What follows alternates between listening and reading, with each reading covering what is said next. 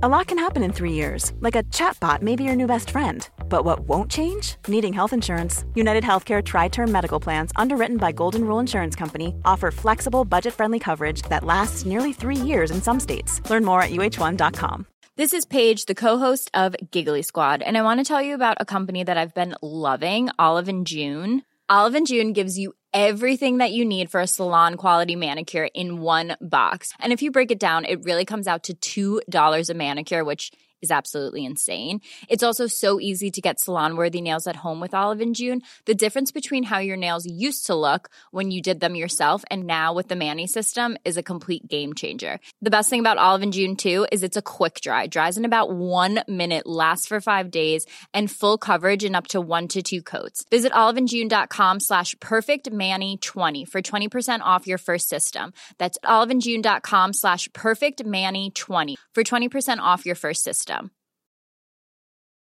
Millions of people have lost weight with personalized plans from Noom, like Evan, who can't stand salads and still lost 50 pounds. Salads, generally, for most people, are the easy button, right? For me, that wasn't an option. I never really was a salad guy. That's just not who I am. But Noom worked for me. Get your personalized plan today at Noom.com. Real Noom user compensated to provide their story. In four weeks, the typical Noom user can expect to lose one to two pounds per week. Individual results may vary.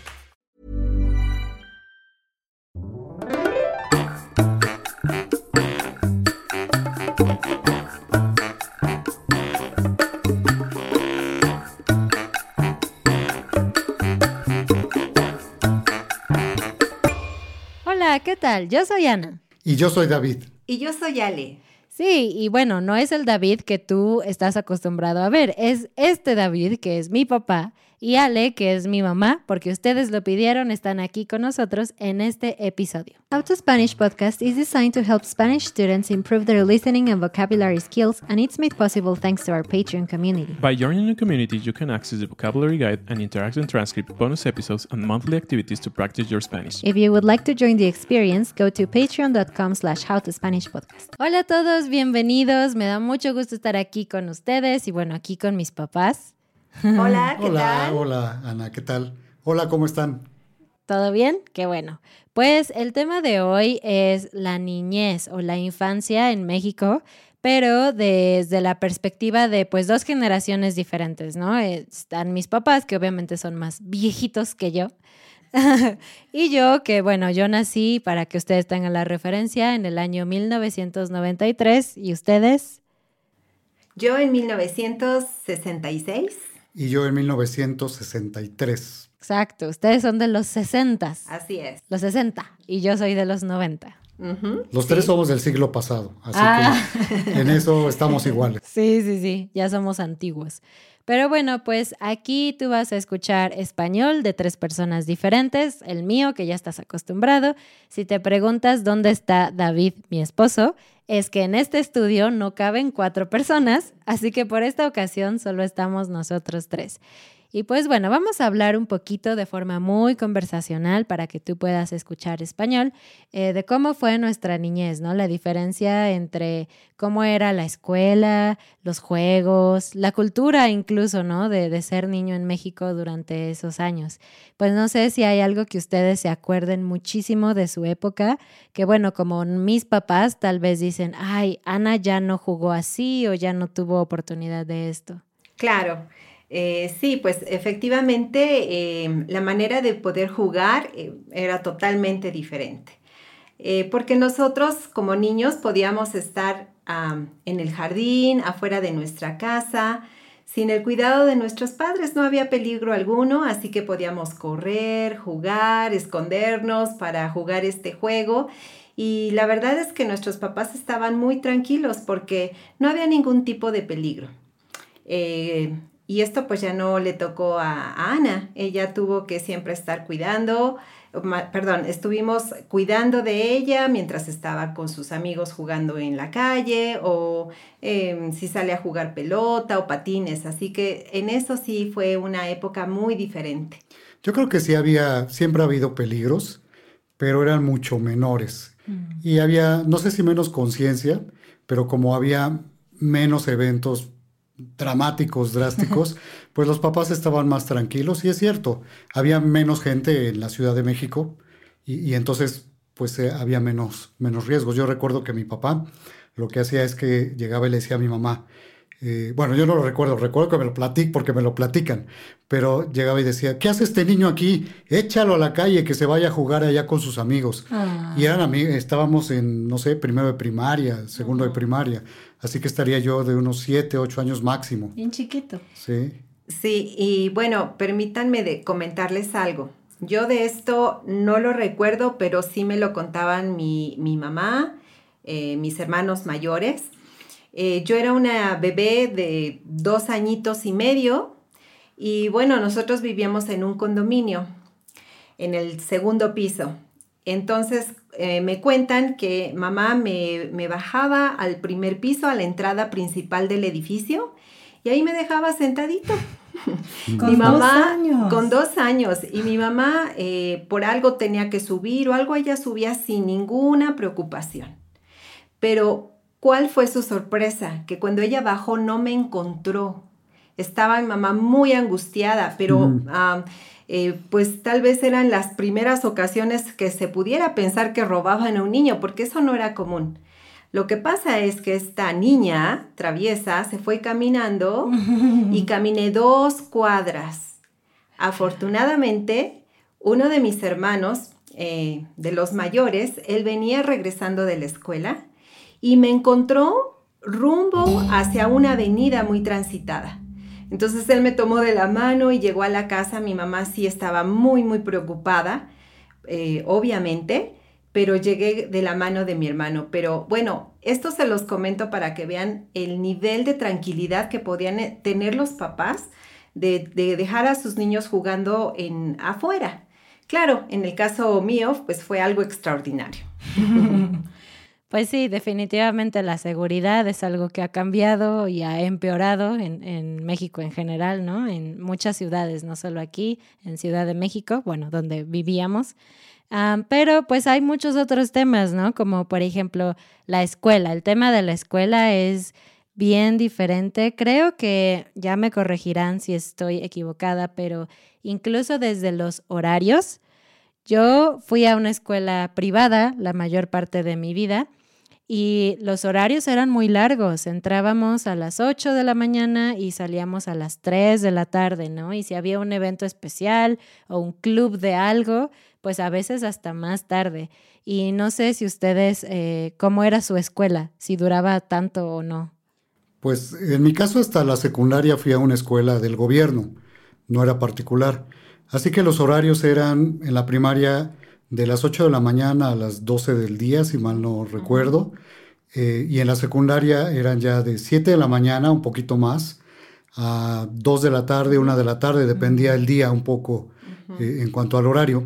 Pero era, eran horarios relativamente cortos y teníamos solamente un recreo. Yo, yo sé que hay escuelas donde tienen dos descansos distintos, ¿no? Entonces también, porque es mucho tiempo eh, para los niños, para los jovencitos estar allí, pero a mí me tocó esa época y, junto con la seguridad, nada más agrego esta parte, que mi hermana y yo una época que eh, mi mamá tuvo una cirugía y no podía ir por nosotros, nos íbamos solos de la escuela hasta la casa, caminando y a veces tomábamos camión.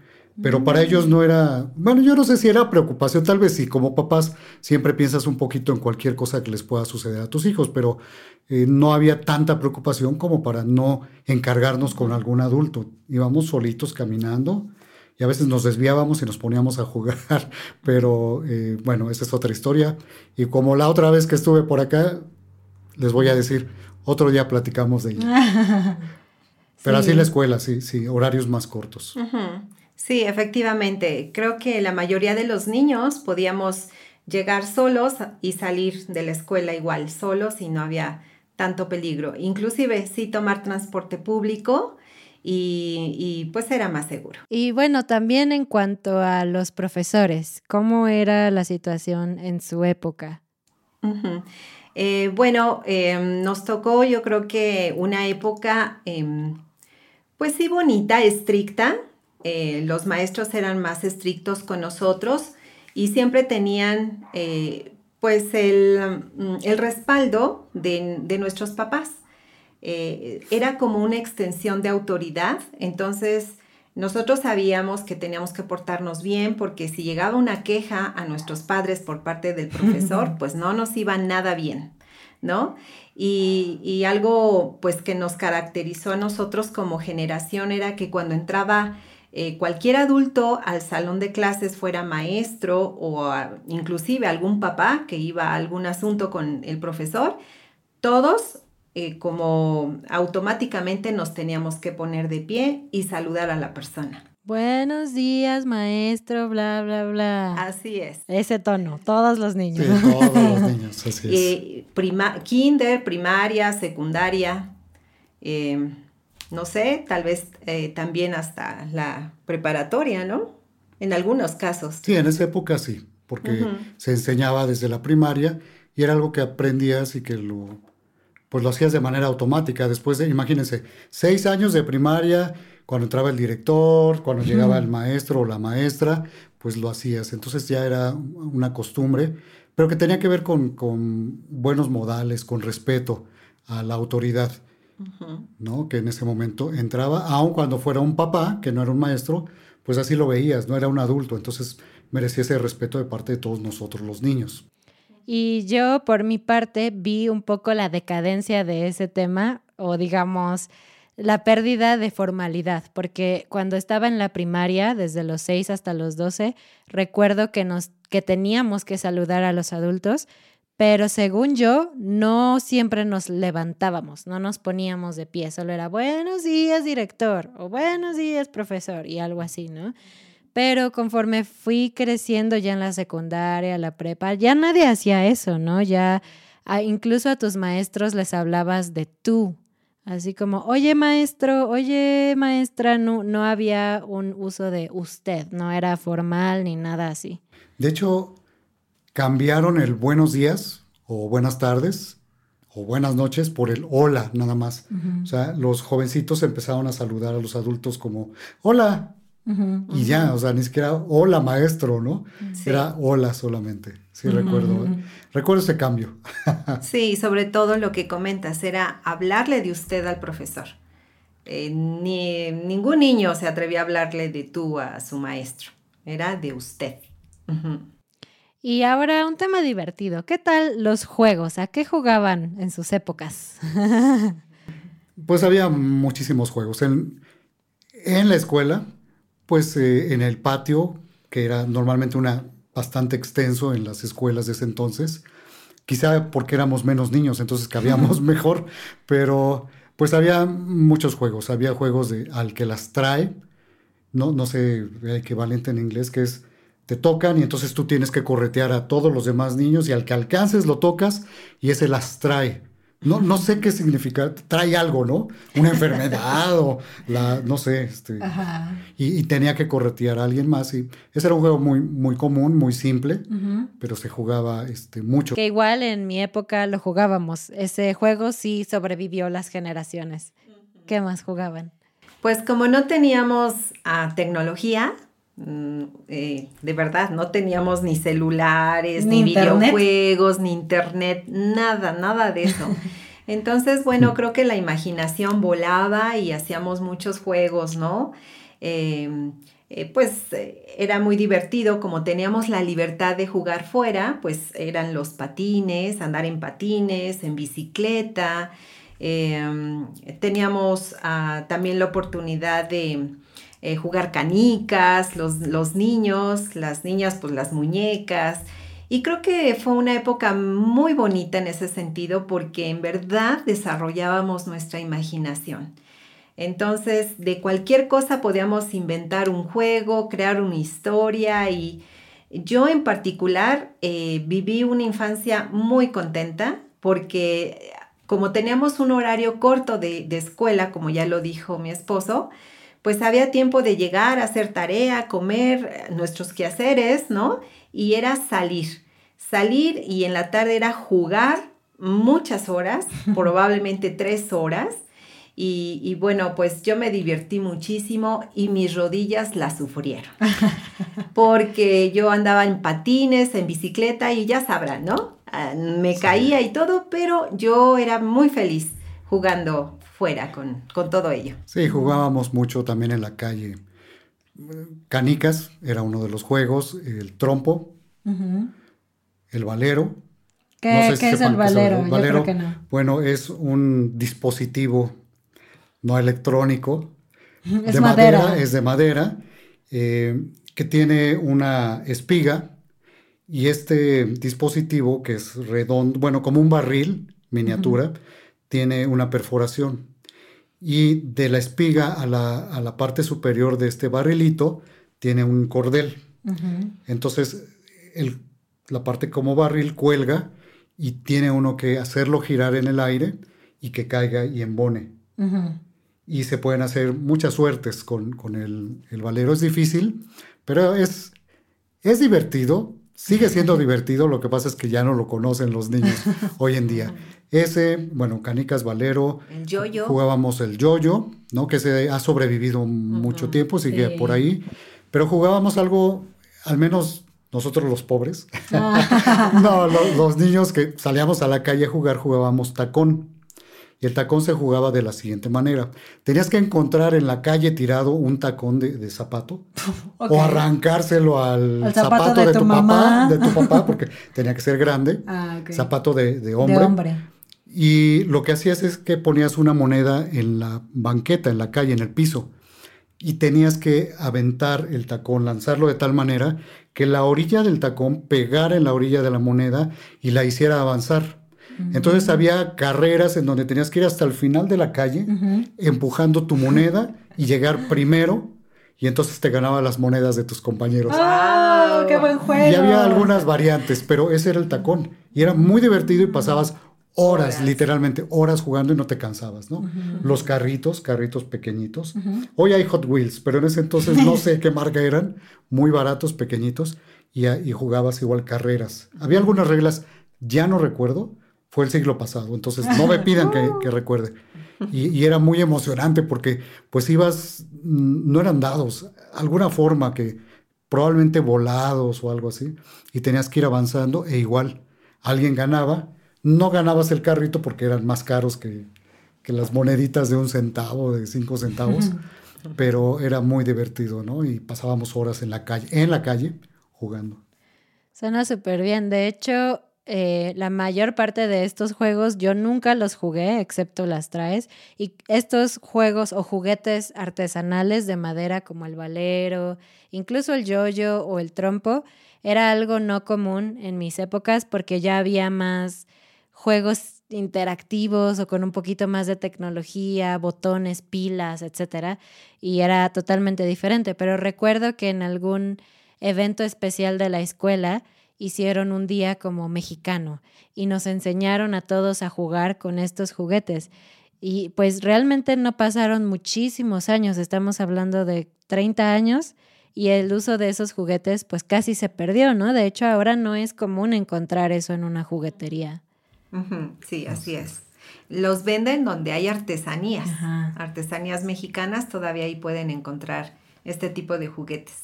Pero yo quiero hacer una aclaración. Ale dijo que no teníamos tecnología y sí teníamos tecnología. teníamos televisores blanco y negro.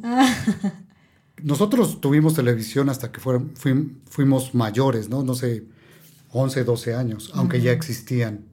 Tuvimos teléfono, pero hasta bueno, yo tenía 12 años también cuando por fin tuvimos un teléfono en casa. Pero sí había tecnología porque nosotros vimos llegar al hombre a la luna. Ah, Lo que pasa es que no teníamos la tecnología a la mano, ¿no? Claro. Eh, pero vimos muchos cambios muy importantes en la tecnología que también incidieron en los juegos, en cómo nos transportábamos, en muchas cosas, en la enseñanza en la escuela también. Eso es muy interesante porque nos tocó vivir eso, que ustedes ya dieron por sentado porque ya existía y que hoy los jovencitos, los niños, uh. pues ya lo que tú viviste ya es pasado para ellos, ya es muy viejo, porque ellos tienen ahora el celular, la tablet, este, YouTube. Sí, YouTube y, aprenden Los ahí videojuegos.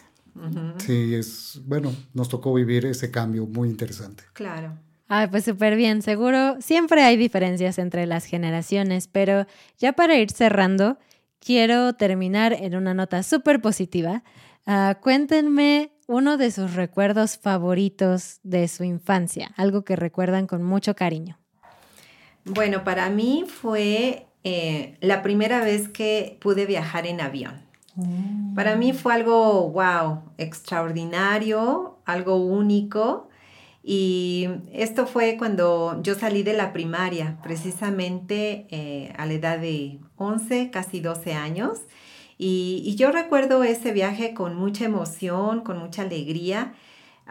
Como les comento, pues nosotros empezamos a vivir estos cambios tecnológicos, todos estos avances y, bueno, pues en mi época quien viajaba en avión pues era pues gente de muchos recursos, ¿no? Porque no era tan eh, fácil poder viajar en avión, no era tan accesible como ahora. Entonces, pues el, poderlo hacer con, mi familia fue algo que, bueno, me marcó eh, parte de, estos recuerdos de infancia. ¿Y no te dio miedo despegar y...? Sí, sí, claro, era increíble para mí ver cómo un, un transporte tan pesado y grande podría levantarse. Sí, sí, sí me dio miedito, pero fue más mi emoción. Muy bien, yo un recuerdo que tengo, es un poco vago, pero hay fotografías, por eso lo recuerdo muy bien.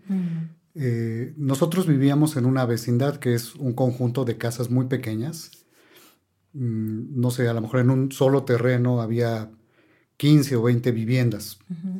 y, entonces, pues las familias se conocen mucho porque todo se oye, todo el mundo tiende la ropa en un mismo lugar, lavan la ropa en un mismo lugar. Eh, pero lo que recuerdo es que en nuestros cumpleaños mi mamá preparaba eh, con los tubos de los rollos de papel, lo que queda de cartón al final, hacía figuritas como soldaditos, como payasitos, ah. los pintaba y hacía uno para cada uno de los niños que íbamos a invitar de ahí, de la vecindad. Ah.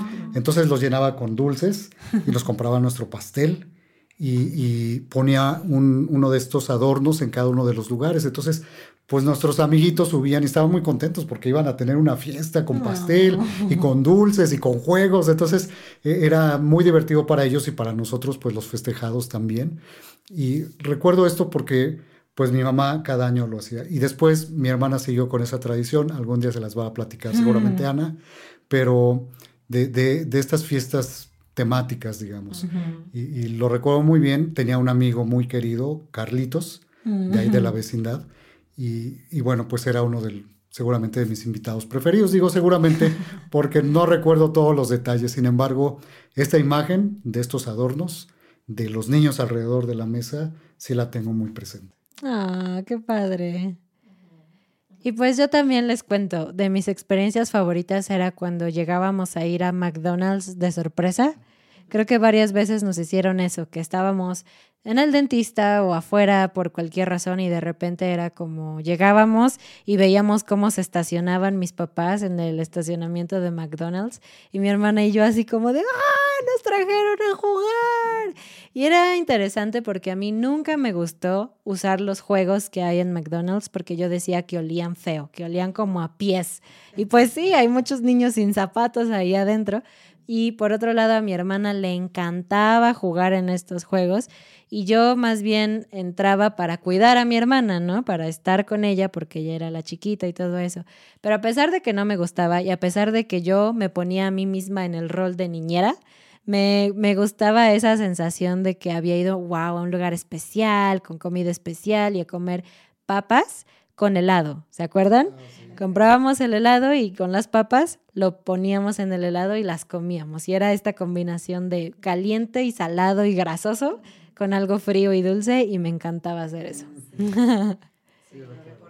ah. Pues esto fue todo este episodio. Me encantó tener aquí a mis papás otra vez. Si ustedes no lo han visto, ah, tengo un episodio con mi mamá que hablamos sobre enseñar inglés a los niños en México y un episodio con mi papá en donde nos contaste sobre su historia aprendiendo inglés en Estados Unidos. Él se fue para allá sin hablar nada de inglés y te voy a dejar los enlaces a esos videos abajo en la descripción y en los links del podcast y de todo eso para que tú lo puedas ver. Muchas gracias y bienvenidos a nuestros nuevos patrones, a Coliversa, Arthur, Angry, Are You Serious, Ian, Windy, D. Hunter, Max, Marianne, Borimore, Leslie, Abigail, Logan, Rebecca, JR. Muchas gracias por estar conmigo. Gracias, por invitarnos otra vez a ti y a David. Placer. Muy bien, pues adiós a los hambrientos de español. Nos vemos pronto. Adiós. Adiós.